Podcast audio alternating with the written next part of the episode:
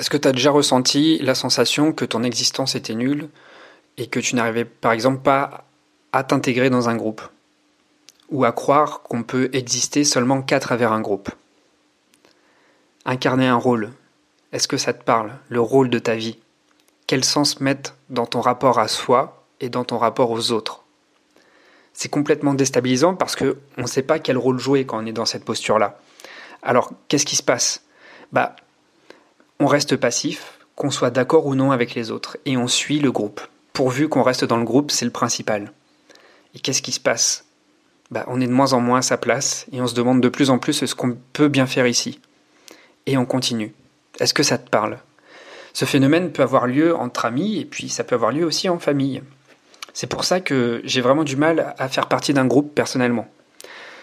Il y a eu des études en sociologie des vieilles études, hein, c'est connu depuis très longtemps, c'est que dès qu'on est plus de trois personnes, euh, des normes propres au groupe se créent. C'est des normes endogroupe. Et un code de conduite se met en place avec euh, des comportements à avoir et à ne pas transgresser.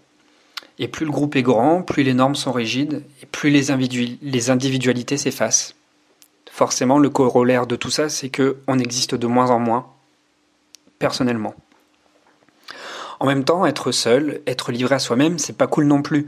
On ne partage rien et puis les lois de la jungle, c'est pas ce qu'il y a de plus confortable non plus. C'est pas rassurant du tout. On est des animaux sociaux, on est fait pour vivre aussi avec les autres, même si on apprécie la solitude. En regardant ce phénomène avec un filtre politique, eh bien, on peut retrouver des régimes euh, euh, communistes et puis, à contrario, l'autre extrême, des régimes ultra-libéraux. Aucun des deux ne propose un modèle de société très réjouissant.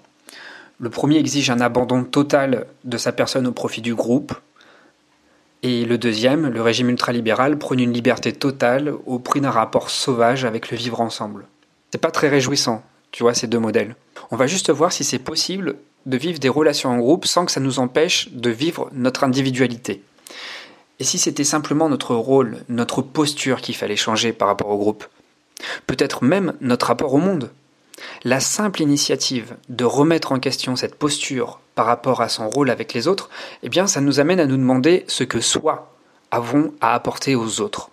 Être celui qui prend la décision d'apporter quelque chose aux autres lead une situation. Il tient les rênes de la situation.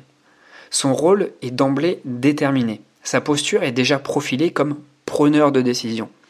Et que tu le crois ou non, être dans la posture du preneur de décision est beaucoup plus confortable de celui qui suit. Pourquoi? Tout simplement parce que lorsque tu prends les décisions, tu es en accord avec tes valeurs. C'est toi qui diriges, c'est toi qui tiens le gouvernail de la relation. Pour autant, ça ne fait pas de toi une personne extravertie qui va faire le clown pour se faire remarquer. Tu es juste une personne qui prend les choses en main parce qu'elle sait où elle va, elle sait ce qu'elle fait. Pour aller plus loin, si ça t'intéresse, sur comment prendre sa place dans un groupe, je t'invite à jeter un coup d'œil sur un plan d'action que j'ai mis en place et qui est destiné enfin à reprendre sa place en société quand on est comme moi, comme toi peut-être, une personne introvertie. Alors je te rassure, euh, je suis sorti de cet handicap, mais ça m'empêche pas d'être toujours la même personne qu'avant. Je suis toujours une personne qui est réservée, une personne euh, qui aime la solitude, une personne qui adore avoir des contacts riches. Et ça, j'ai pas vendu mon et ça, je n'ai surtout pas vendu mon authenticité pour arriver à ce résultat-là. Bien au contraire, je cultive cette authenticité. Je cultive ce besoin de solitude. Je cultive euh, ce besoin de me retrouver seul pour pouvoir me ressourcer et surtout pour être mieux avec les autres. Je cultive aussi euh, ce travail relationnel. J'adore rencontrer des personnes qui me ressemblent. Euh, j'adore écouter le récit passionnant des personnes. Et puis surtout, j'adore inviter des personnes. J'adore être dans la position de l'hôte, de la personne qui accueille. La personne qui accueille, c'est la personne qui dirige quelque part la, situation. Elle est quelque part sur son terrain. Euh, donc, elle domine davantage la situation. Mais en toute bienveillance.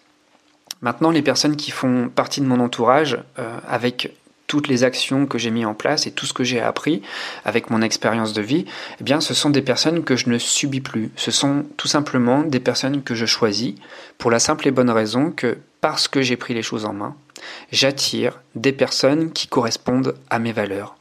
Des personnes qui ont les mêmes centres d'intérêt que moi. Et même si elles n'ont pas les centres d'intérêt que moi, je fais toujours très attention euh, à ce que ça ne bafoue pas mes valeurs. Elles me correspondent parfaitement et elles me reconnaissent pour qui je suis entièrement. Voilà, donc le plan d'action, il est en offre de lancement pendant un certain moment, ça va pas durer, il est valable encore pour quelques jours. Donc si tu veux voir toutes les infos, tu as juste à cliquer dans le lien dans la barre d'information et tu vas tomber sur la page qui va décrire tout le contenu du programme. Je te souhaite une excellente journée et je te dis à demain pour le prochain podcast. Ciao